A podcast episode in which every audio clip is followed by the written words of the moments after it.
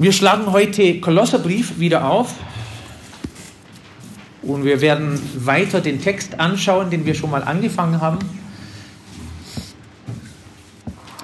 Wenn ich die Wochen anschaue, da wir wieder da sind und auch die Zwischentermine, es gibt auch einen Taufgottesdienst, wir haben noch ein paar Termine außerhalb von der Gemeinde, äh, April wird auch ein Übergangsmonat sein. Es gibt überhaupt keine Möglichkeit, dass wir den Kolosserbrief fertig machen. Aber das heißt, wir machen kurze Pause äh, und dann kommen wir irgendwann mal 2020 wieder und fangen wir wieder an im Kolosserbrief. Vielleicht von vorne wieder, keine Ahnung. Aber es ist ein richtig schöner Brief von Paulus geschrieben. Wir haben letztes Mal bis Vers 23 die Stelle betrachtet. Und heute werden wir auch ab Vers 23 weiterlesen im Kapitel 1 und es überschneidet sich ein bisschen. Wir werden bis Kapitel 2, Vers 3 weiterlesen. Und ich fange an dann mit Kolosserbrief Kapitel 1, Vers 23. Wenn ihr nämlich im Glauben gegründet und fest bleibt und euch nicht abbringen lasst von der Hoffnung des Evangeliums, das ihr gehört habt, das verkündigt worden ist in der ganzen Schöpfung, die unter dem Himmel ist, und dessen Diener ich Paulus geworden bin. Jetzt freue ich mich in meinen Leiden, die ich um euretwillen äh, erleide. Und ich erfülle meinerseits in meinem Fleisch, was noch an Bedrängnissen des Christus aussteht, um seines Leibes willen, welcher die Gemeinde ist. Deren Diener bin ich geworden, gemäß der Haushalteschaft, die mir von Gott für euch gegeben ist, dass ich das Wort Gottes voll ausrichten soll nämlich das Geheimnis, das verborgen war, seitdem es Weltzeiten und Geschlechter gibt, das jetzt aber seinen Heiligen offenbar gemacht worden ist. Ihnen wollte Gott bekannt machen, was der Reichtum der Herrlichkeit dieses Geheimnisses unter den Heiden ist, nämlich Christus in euch, die Hoffnung der Herrlichkeit.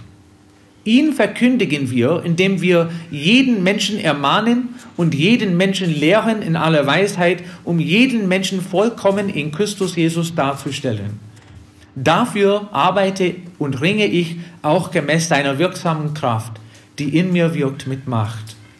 Ich will aber, dass ihr wisst, welch, welch großen Kampf ich habe um euch und um die, die in Laodicea und um alle, die mich nicht von Angesicht gesehen haben damit ihre Herzen ermutigt werden, in Liebe zusammengeschlossen und mit völliger Gewissheit im Verständnis bereichert werden, zur Erkenntnis des Geheimnisses Gottes, des Vaters und des Christus, in welchem alle Schätze der Weisheit und der Erkenntnis verborgen sind. Lass uns zusammen beten. Himmlischer Vater, ich danke dir sehr für dein Wort und ich danke dir für diesen ermutigenden Brief, den Paulus geschrieben hat an der Gemeinde in Kolosse her. Was für ein Segen zu wissen, wie der Paulus eingestellt war in seinem Dienst. Und wenn man sein Vorbild sieht und auch sein Vorbild nachfolgen will, sehen wir, dass dieser Maßstab ziemlich hoch ist. Aber ich danke dir, dass er auch so geschrieben hat, damit wir ermutigt werden und getröstet werden, damit wir äh, irgendwie geholfen werden, ein solches Leben zu führen in unserem Herrn Jesus Christus. Und ich danke dir, dass du ihn berufen hast und dass du ihn auch zu diesem Dienst geführt hast, Herr. Und ich bitte, dass wir auch bereit sein werden, egal wie du führst in unserem Leben, dass wir deine Führung annehmen, dass wir uns deinem Wort unterordnen und gehorchen und auch sehen als Autorität in unserem Leben. Dafür sage ich Dank im Namen Jesu. Amen. Amen. Letztes Mal haben wir ja drei Sachen angeschaut, hier aus Kapitel 1, die ganz wichtig waren. Kolosserbrief Kapitel 1, 12 bis 23. Lesen wir die ganze Stelle nicht mehr.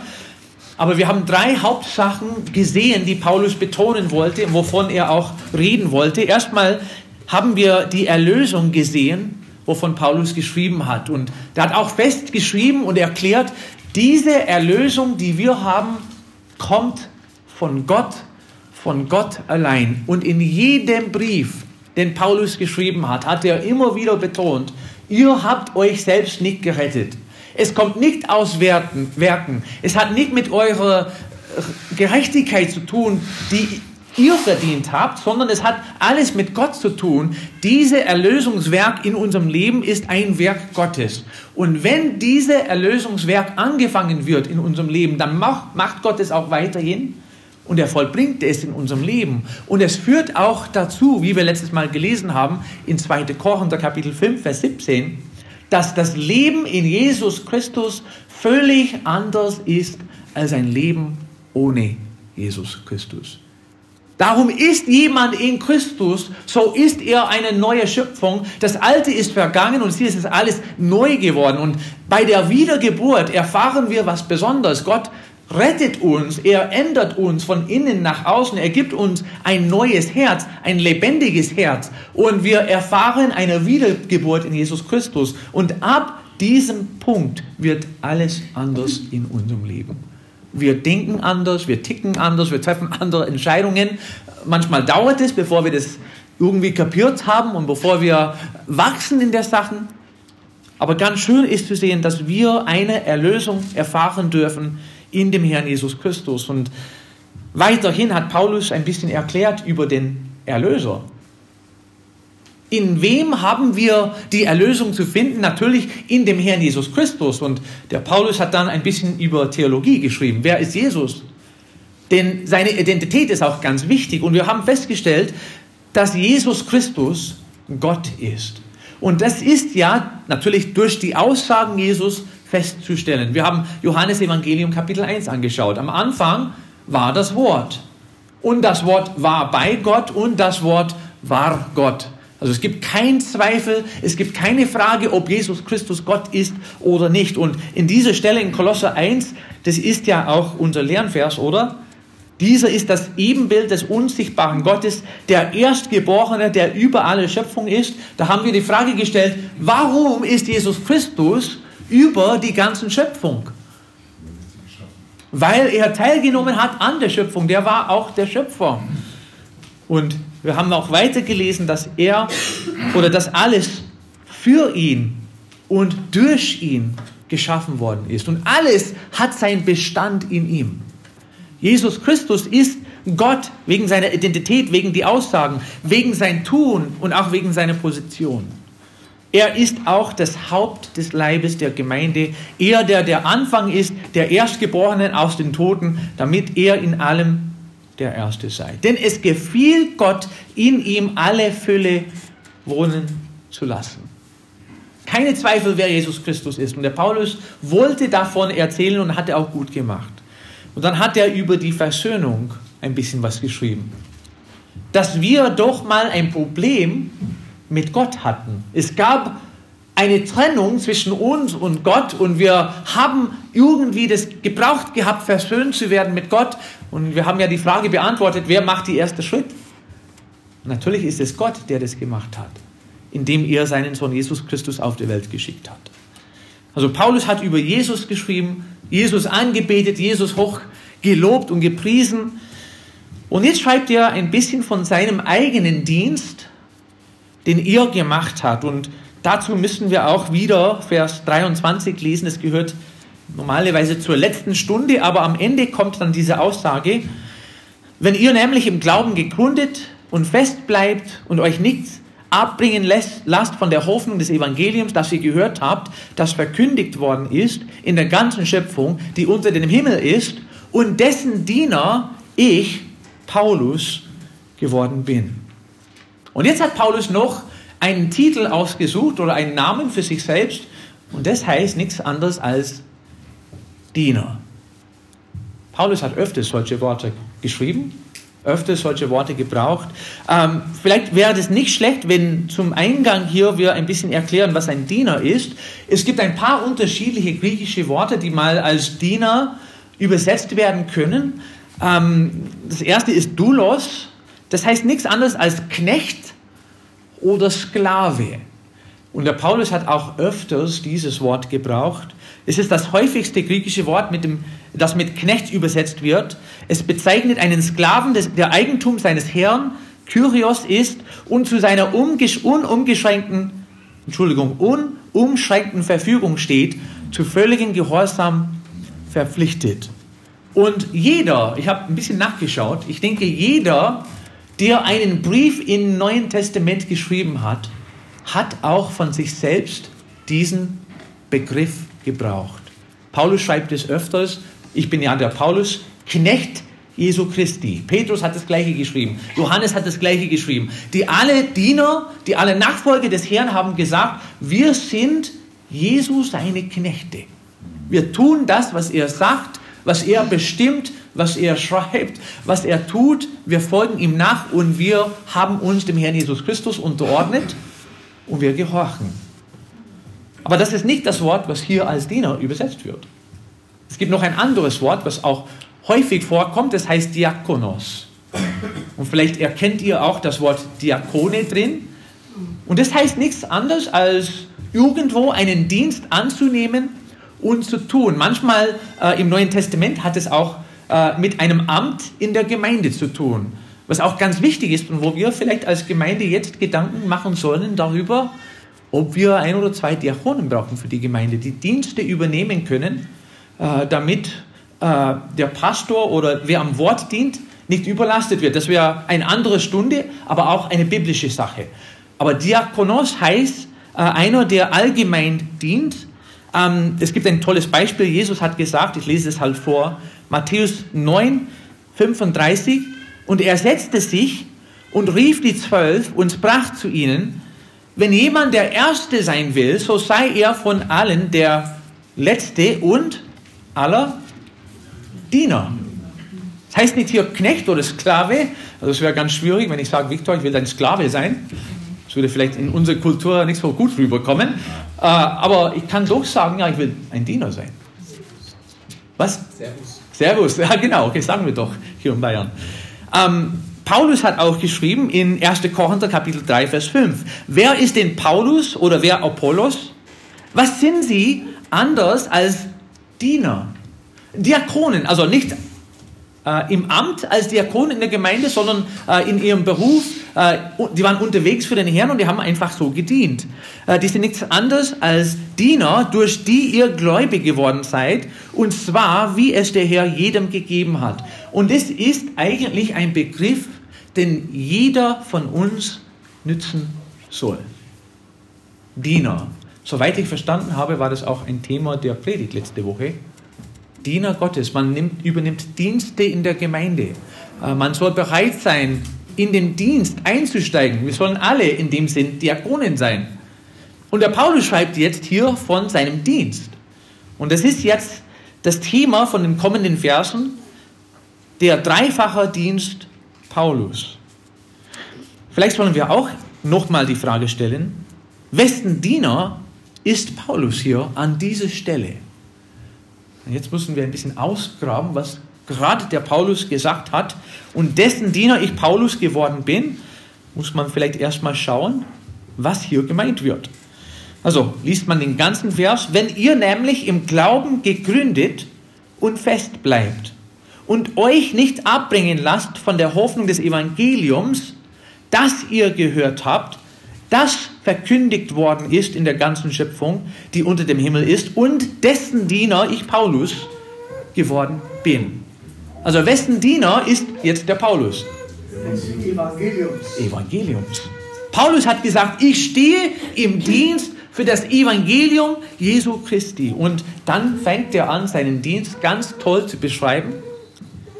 Schreibt er erstmal Vers 24 und wir lesen nur die ersten paar Worte. Jetzt freue ich mich. Da kann jeder Amen sagen, oder?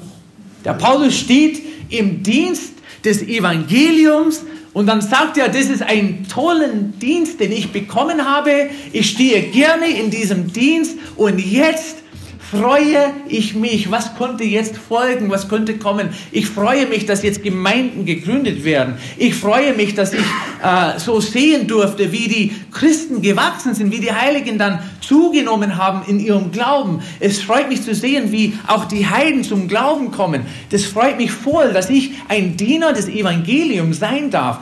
Das ist der Grund meiner Freude, oder? Und da würde, wenn er sowas geschrieben hätte, Da würden wir alle sagen können, Halleluja, Amen, ich stimme das zu, ich will auch gleich so eingestellt sein. Aber wir dürfen nicht aufhören mit den ersten paar Wörtern. Der Paulus schreibt hier, jetzt freue ich mich in meinen Leiden. Seltsam. Das ist seltsam. Und wir werden jetzt gleich was über den Paulus lernen, wie er eingestellt war, wie wir eigentlich auch eingestellt werden sollen. Jetzt hat der Paulus geschrieben, ich leide, der schreibt auch ganz kurz darauf, warum er leidet, aber er sagt, in meinem Leiden freue ich mich. Das ist ja eine witzige Einstellung, wo man sagt, das ist unmenschlich. Natürlich gibt es auch Menschen, die komische Persönlichkeiten haben, die auch gerne leiden, keine Ahnung. Die beschweren sich auch immer auch über die kleinsten Sachen. Also von solchen Re Leuten rede ich nicht. Also normal ist es, dass wir uns nicht so eine große Freude haben, wenn wir leiden. Wenn wir Schmerzen haben, wir sagen nicht Halleluja, habe meinen Fuß verletzt. Es tut mir gut, ab und zu Schmerzen zu erfahren. Das ist keine normale Einstellung, aber das ist doch die Einstellung, die wir haben sollen, wenn wir um Christi willen leiden. Ich lese hier eine Reihe von Stellen vor, wo wir sehen, das ist nicht hier ein Einzelfall, wo der Paulus sagt, in meinem Leiden freue ich mich, sondern Matthäus 5, Vers 11, glückselig seid ihr, glückselig seid ihr, auf Englisch heißt es übersetzt happy, es geht euch gut. Wenn sie euch schmähen und verfolgen und lügnerisch jegliches böse Wort gegen euch reden, um meinetwillen. Freut euch und jubelt, denn euer Lohn ist groß im Himmel, denn ebenso haben sie die Propheten verfolgt, die vor euch gewesen sind. Und Jesus hat schon vom Anfang an im Voraus gesagt, ihr werdet mal Verfolgung leiden müssen, ihr werdet Probleme haben im Leben und wenn ihr an diese Stelle kommt, dürft ihr euch freuen. Und noch dazu, jubeln. Das heißt nichts anderes als Juhu. Aber das ist von Jesus gesagt worden. Apostelgeschichte 5, Vers 40. Und sie fügten sich ihm und riefen die Apostel herbei und gaben ihnen Schläge und verboten ihnen, in dem Namen Jesu zu reden und entließen sie. Sie nun gingen voll Freude vom Hohen Rat hinweg, weil sie gewürdigt worden waren, Schmach zu leiden um seines Namens willen. Also ich sage euch, heutzutage reagieren wir Christen normalerweise nicht so. Heutzutage, wenn wir verfolgt werden, ist manchmal der nächste Schritt, dass wir einen Rechtsanwalt holen und sagen, also es gibt doch hier Meinungsfreiheit, oder? Es ist ungerecht und ich weiß, es gibt Stellen dafür, aber eigentlich sollen wir uns freuen, wenn wir Verfolgung, wenn wir leiden müssen. Römer Kapitel 5, Vers 3. Aber nicht nur das, sondern wir rühmen uns auch in den Bedrängnissen, weil wir wissen, dass die Bedrängnis standhaftes Ausharren bewirkt. Paulus hat gesagt, ich habe in meinem Leben Bedrängnis erfahren um euretwillen und wir freuen uns darüber, also das ist uns eine große Ehre, weil wir wissen auch, wo Bedrängnisse, wo Probleme, wo Leiden hinführt. Und es hat ein Wirken in unserem Leben. 2. Korinther 7, Vers 4. Ich bin sehr freimütig euch gegenüber und rühme euch viel. Ich bin mit Trost erfüllt. Ich fließe über von Freude bei all unserer Bedrängnis. Also was für ein komischer Typ war dieser Paulus, wo er immer wieder geschrieben hat, ich freue mich im Bedrängnis. Philippa Kapitel 2, Vers 7. Wenn ich aber auch wie ein Trankopfer ausgegossen werden sollte über dem Opfer und dem priesterlichen Dienst eures Glaubens, so bin ich doch froh und freue ich mich mit euch allen. Und dann hat der Jakobus geschrieben, meine Brüder, achtet es für lauter Freude, wenn ihr in mancherlei Anfechtungen geratet, da ihr wisst, dass die Bewährung eures Glaubens standhaftes Ausharren bewirkt. Wir müssen, wenn wir Christen sind, auch mal Bedrängnisse erfahren in unserem Leben. Es ist uns nicht ausgeschlossen. Ich weiß, es gibt auch eine sogenannte christliche Bewegungen in dieser Welt, wo gesagt wird, wenn du für den Herrn dein Alles gibst, wenn du danach strebst, Jesu Christi nachzufolgen, da hast du keine Probleme mehr, du wirst mit Geld gesegnet, du wirst mit einem guten Leben gesegnet werden. Entschuldigung, aber so eine Lehre steht nicht in der Schrift. Und als Beweis dafür sehen wir Paulus. Ich weiß von keinem, der so ein anständiges Leben geführt hat wie der Paulus, der so ein Herz gehabt hat wie der Paulus, dem Herrn Jesus Christus nachzufolgen. Und selbst er ist dazu berufen, ab und zu zu leiden. Und seine Einstellung in seinem Leiden war, ich freue mich darüber. Also das erste Punkt, der erste Punkt, ich freue mich in meinem Leiden. Der zweite Punkt, ich erleide sie um euretwillen. Warum müsste der Paulus leiden? Also was war das meisten, was er erfahren hat in seinem Leben? Warum ist er unter Druck gesetzt worden? Was hat er getan, um das zu verdienen? Gemeinden gegründet und manchmal an Orten, wo keine Gemeinde erwünscht wurde. Also er ging in die Städten, er hat mit den Juden auch diskutiert und gelehrt aus dem Alten Testament. Wenn das nicht geklappt hat, ist er dann zu den Heiden gegangen, hat er immer wieder an Orten Gemeinden gegründet, wo es Widerstand gegeben hat. Und das meinte er euch ja auch. Ich erleide sie um euretwillen, nicht an eurer Stelle, denn die Gemeinden wurden auch dazu berufen, ab und zu zu leiden. Aber der Paulus sagte, das, was ich leide, ich leide das um euretwillen. Es ist auch gut so, nicht, dass er sagt, ich leide umsonst. Nicht, dass wir einfach so leiden müssen und es hat keinen Zweck, es hat kein Ziel, sondern es gibt auch einen Gewinn, wenn wir leiden. Persönlich in unserem Leben haben wir schon gelesen, es stärkt unseren Glauben, aber es hat auch außerhalb von der Gemeinde einen Gewinn, damit die Gemeinde gelehrt wird. Ich leide um seines Leibes willen, welche die Gemeinde ist. Und da sieht man, für wie wichtig der Paulus Gemeinde gehalten hat. Sonst hätte er sagen können, weißt du, wenn es um Gemeinde geht, ich gehe dann einfach als Freier in der Welt und ich erzähle von Jesus, aber ich mache mit Gemeinde dann wenig und dann ist wenig sichtbar. Ich kann so als Geheimdiener Gottes unterwegs sein. Aber der hat den Leib Christi für wichtig gehalten und immer wieder in der Gemeinde gearbeitet. Und da ist auch eine gute Frage, wie sollen wir damit umgehen, wenn Geschwister leiden? Paulus hat einen Rat dazu gegeben. In Epheser Kapitel 3, das ist so eine Parallelstelle. Epheser 3, Vers 13. Gibt es ein paar Sachen, wo wir wissen sollen, wie wir mit Leiden umgehen sollen, vor allem wenn der andere leidet. Und er hat geschrieben, darum bitte ich, dass ihr nicht mutlos werdet wegen meiner Bedrängnisse um euretwillen, die euch eine Ehre sind. Also kannst du dir das mal vorstellen? Jemand kommt, gründet Gemeinde, geht vielleicht mal weg von der Gemeinde und wird verfolgt, wird ins Gefängnis geschmissen, weil er Gemeinde gegründet, gegründet hat. Wie wäre die Einstellung von der Gemeinde? Vielleicht ist es dann sehr leicht, entmutigt zu werden wenn man sieht, was passiert, wenn ein Mensch dem Herrn Jesus Christus nachfolgt. Aber der Paulus hat geschrieben, hey, das macht nichts. Ich leide gerne um euretwillen. Das ist euch eine Ehre, dass ich leiden darf, aber nicht mutlos werden. Bleibt dran. Vielleicht kommt ihr auch an diese Stelle und das ist auch eine Sache, was wir beachten sollen. Wir sollen nicht nur nicht mutlos werden, sondern auch bereit sein, selber zu leiden. Haben wir Bedrängnis, schrieb der Paulus, so geschieht es zu eurem Trost und eurer Rettung, die sich wirksam erweist in standhafter Erduldung derselben Leiden. Paulus hat der Gemeinde in Korinth geschrieben, wir leiden, um dass ihr auch getröstet werden und auch gleich leiden könnt. Bereit euch vor. Es kommt. Ich weiß nicht wann, es ist nicht so, dass ich sage, also diese Woche wird der Christian verfolgt in der Schule. Aber irgendwann mal wirst du auch Widerstand erfahren in deinem Leben.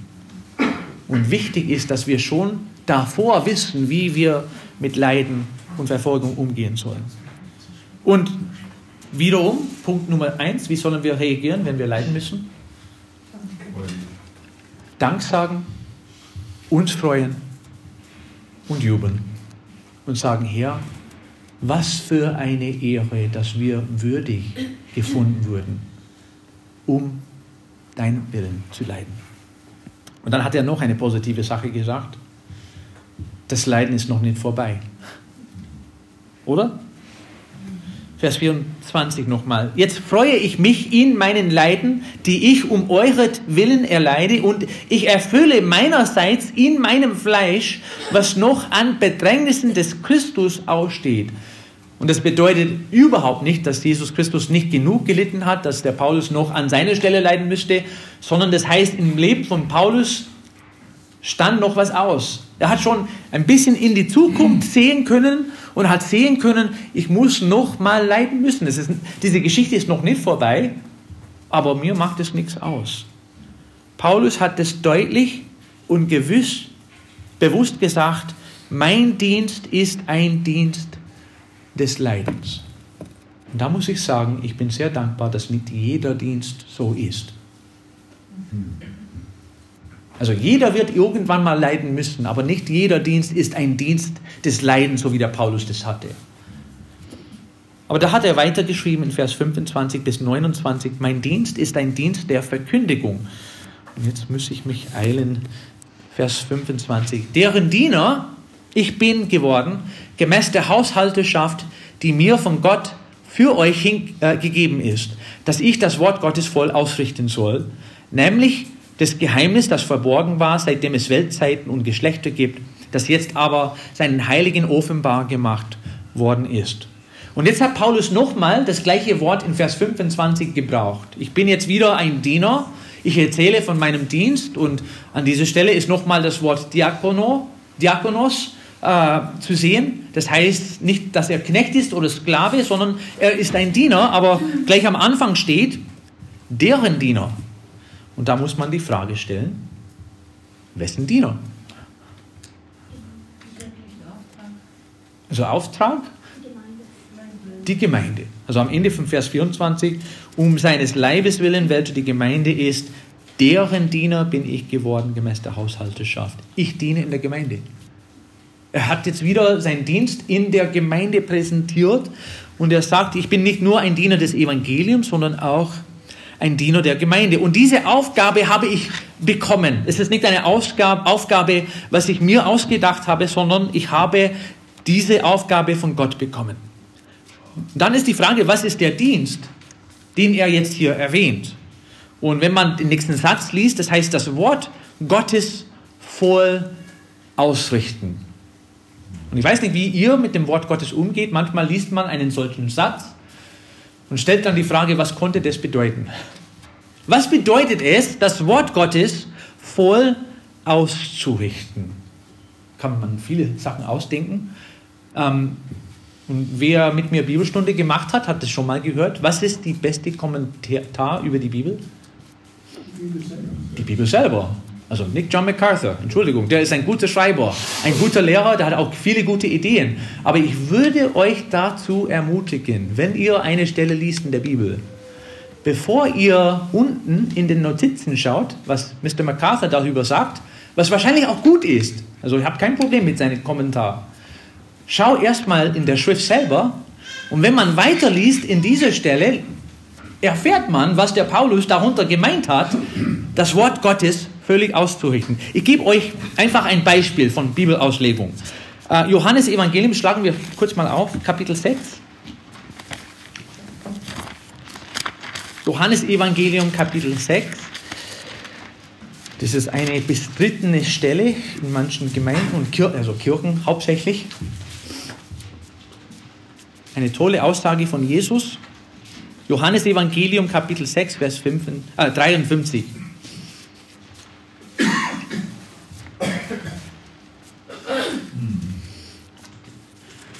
Darum sprach Jesus zu ihnen, wahrlich, wahrlich, ich sage euch, wenn ihr nicht das Fleisch des Menschensohnes esst und sein Blut trinkt, so habt ihr kein Leben in euch. Wer mein Fleisch isst und mein Blut trinkt, der hat ewiges Leben und ich werde ihn auferwecken am letzten Tag. Denn mein Fleisch ist wahrhaftig Speise und mein Blut ist wahrhaftig Trank. Wer mein Fleisch isst und mein Blut trinkt, der bleibt in mir und ich in ihm. Harte Aussage. Da muss man die Frage stellen, wie gehe ich mit dieser Aussage um? Also konnte man sagen, vielleicht hat es doch mit Abendmahl zu tun, dass das Brot tatsächlich in im Leib Jesu Christi verwandelt werden soll und dass der Kelch dann tatsächlich in dem Blut Jesu Christi verwandelt werden soll, denn es muss hier heißen, ich kann nicht gerettet werden, wenn ich tatsächlich und wortwörtlich den Leib Christi gegessen habe und das Blut Christi getrunken habe. Aber es gibt eine Erklärung, und zwar im gleichen Kapitel, wo Jesus selber erklärt hat, wie man sein Leib isst und sein Blut trinkt. Und zwar in Johannes Evangelium Kapitel 6 und Vers 35.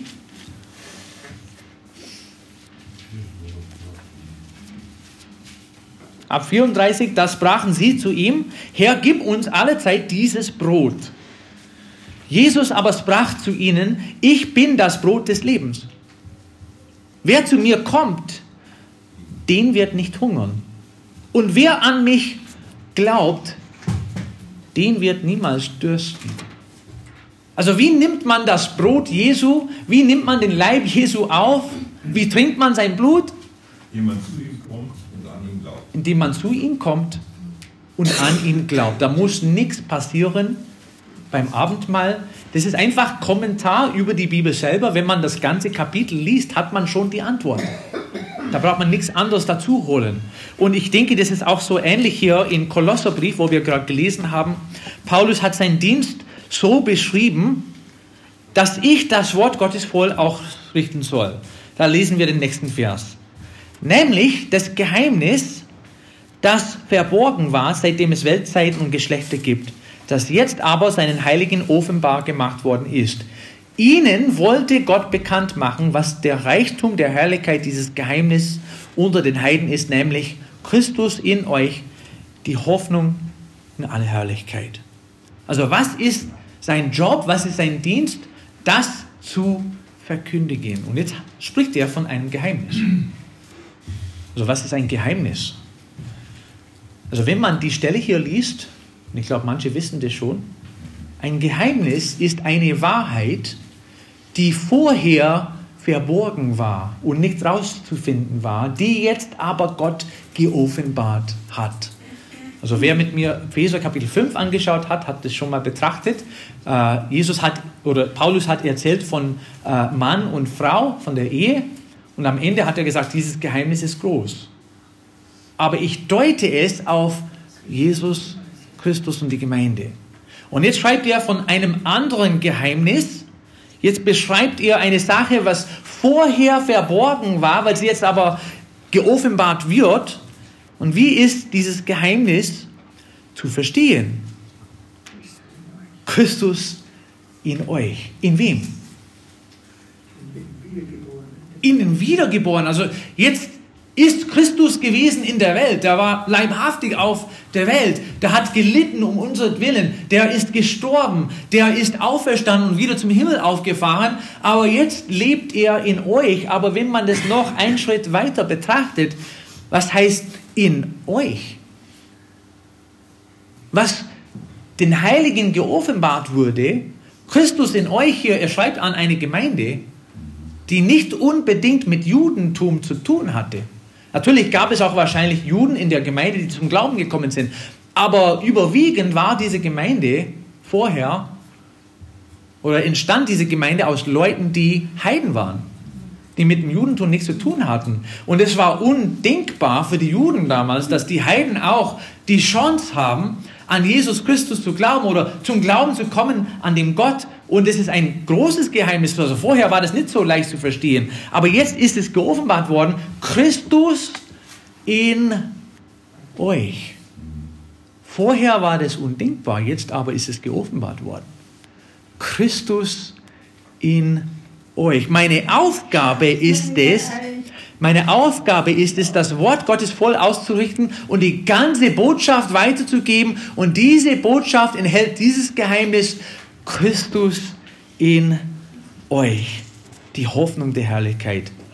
Ihn verkündigen wir, indem wir jeden Menschen ermahnen und jeden Menschen lehren, in aller Weisheit, in jeden Menschen vollkommen in Jesus Christus darzustellen. Also meine Aufgabe, wenn ich das Wort Gottes vollbringe in euch, dass ihr erstmal dieses Geheimnis versteht, dass ihr in euch Jesus Christus aufnimmt, dass die Heiligen das auch verstehen in Jerusalem und in den anderen Gemeinden und damit ihr auch in, diesem, in dieser Erkenntnis wächst. Ich will, dass ihr weiterkommt in ihrem Wachstum, damit ihr vollkommen in Christus Jesus dargestellt werden könnt. Das ist eine tolle Aufgabe. Und Paulus hat als Aufgabe das gesehen. Also natürlich soll ich das Evangelium weitergeben. Aber es gehört dazu, mehr über Jesus Christus zu erzählen. Und nicht nur, dass ihr meint, also ich kann jetzt zum Glauben kommen, ich bin jetzt ein wiedergeborener Christ und dann ist fertig, also ich habe alles erledigt. Jetzt brauche ich nichts mehr machen in dem Bereich. Also ich bin ebenso gerettet, ich kann nichts mehr, nicht mehr verloren gehen, sondern das Ziel für uns als Christen ist, dass wir Ach, steht gleich da, oder? Dass wir wachsen dagegen in der Gnade und in der Erkenntnis unseres Herrn und Retters, Jesus Christus.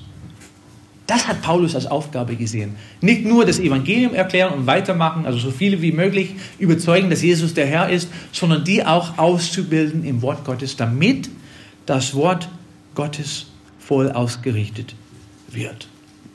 Und wie hat er sich selbst dafür hingegeben. Das lesen wir im letzten Vers, Vers 29.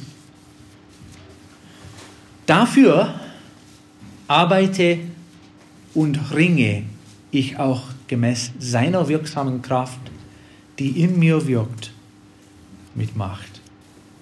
Mir klingt es fast, als ob der Paulus ziemlich überzeugt war, dass es eine wichtige Aufgabe war. Und er hat gemeint, ich mache das mit vollem Einsatz. Nicht so halbwegs. Ich ringe darum. Ich kämpfe dadurch. Muss ich dafür leiden? Mir ist es egal. Jesus hat auch gelitten und es steht noch Leiden aus in meinem Leben, was ich erfahren muss. Aber egal, was ich erfahre in meinem Leben, will ich die Sache durchziehen. Ich muss meinen Dienst hier vollenden und ich ringe und ich kämpfe darum. Ich ziehe das durch mit Gottes Hilfe. Jetzt nehmen wir den Paulus zum Vorbild und stellen wir die Frage, sind wir auch so gesinnt in unserem Dienst für den Herrn? Da kann man vielleicht die Frage stellen, was kann mich verhindern, meinen Dienst für den Herrn zu machen? Und wenn wir ehrlich sind, kommen manchmal dazwischen die leichte Ausreden. Wir werden manchmal durch die kleinsten Sachen gebremst, die ganz unwichtig sind. Und wir sagen, ja, das schaffe ich nicht, weil. Paulus sitzt im Gefängnis und er sagt, ich vermag alles, ich, ich schaffe das mit Gottes Hilfe, Gott gibt mir die Kraft, Schläge, mir ist es egal, also morgen kommen noch Schläge, ich ziehe die Sache durch, denn ich halte das für wichtig. Wir haben hier ein großartiges Vorbild, wie wir unseren Dienst für den Herrn machen sollen. Darum, mein geliebten Bruder, seid fest, unerschütterlich, nehmt immer zu in dem Werk des Herrn, weil ihr wisst, dass eure Arbeit nicht vergeblich ist im Herrn. Wir schließen heute mit Kapitel 2, Verse 1 bis 3 ab. Wir sehen den Dienst der Ermutigung. Ich will aber, dass ihr wisst, welch großen Kampf ich habe um euch und um die in Laodicea und um alle, die mich nicht von Angesicht gesehen haben. Also ich habe ich hab mich um den Gemeinden gekümmert. Ich war sogar noch nicht in manchen von diesen Gemeinden, aber mir ist es wichtig, dass die Gemeinden gefestigt, befestigt werden. Und deswegen kämpfe ich mich hier durch. Ich will, dass ihr das wisst. Und meine Ziele für die Gemeinden sind folgende. Vers 2 damit ihre Herzen ermutigt werden. In Liebe zusammengeschlossen und mit völliger Gewissheit im Verständnis bereichert werden zur Erkenntnis des Geheimnisses Gottes, des Vaters und des Christus, in welchem alle Schätze der Weisheit und der Erkenntnis verborgen sind. Der Paulus hat gemeint, ich habe drei Ziele für, die Geme für den Gemeinden, womit ich arbeite. Erstmal, dass die Herzen ermutigt werden. Das ist eine Aufgabe, die auch der Geist Gottes in uns macht. Er ermutigt uns, er tröstet uns, der kommt uns daneben, um zu helfen, zu unterstützen. Ich will, dass die Gemeinden in, Lieben, in Liebe zusammengeschlossen werden. Und Möchte man vielleicht raten, was für eine Liebe hier steht? Agape-Liebe, das ist diese höchste Form von der Liebe und so soll es auch in der Gemeinde geübt und praktiziert werden. Und mit völliger Gewissheit im Verständnis bereichert werden. Das sehen wir nochmal, das Ziel Paulus, dass die Gemeinden in der Erkenntnis Jesu Christi wachsen. Also ich stelle zum Schluss ein paar Fragen. Bist du bereit für das Leiden? Es wird kommen. Hast du schon Gedanken darüber gemacht, wie du reagieren würdest, sollst du für den Herrn Jesus Christus leiden müssen? Ob in der Familie, auf der Arbeitsstelle, ganz normal in der Welt kann es mal vorkommen. Also wir sind ziemlich gesegnet hier in Deutschland, dass wir die Freiheit haben, uns zu versammeln. Aber es ist nicht in jedem Land so. Macht ihr euch Gedanken, wie ihr damit umgehen werdet, wenn wir leiden müssen für den Herrn Jesus Christus? Und die zweite Frage ist, was haben wir in unserem Leben, das uns zurückhält, dem Herrn mit vollem Einsatz so zu dienen, wie der Paulus gedient hatte? Findest du deinen Dienst für den Herrn wichtig?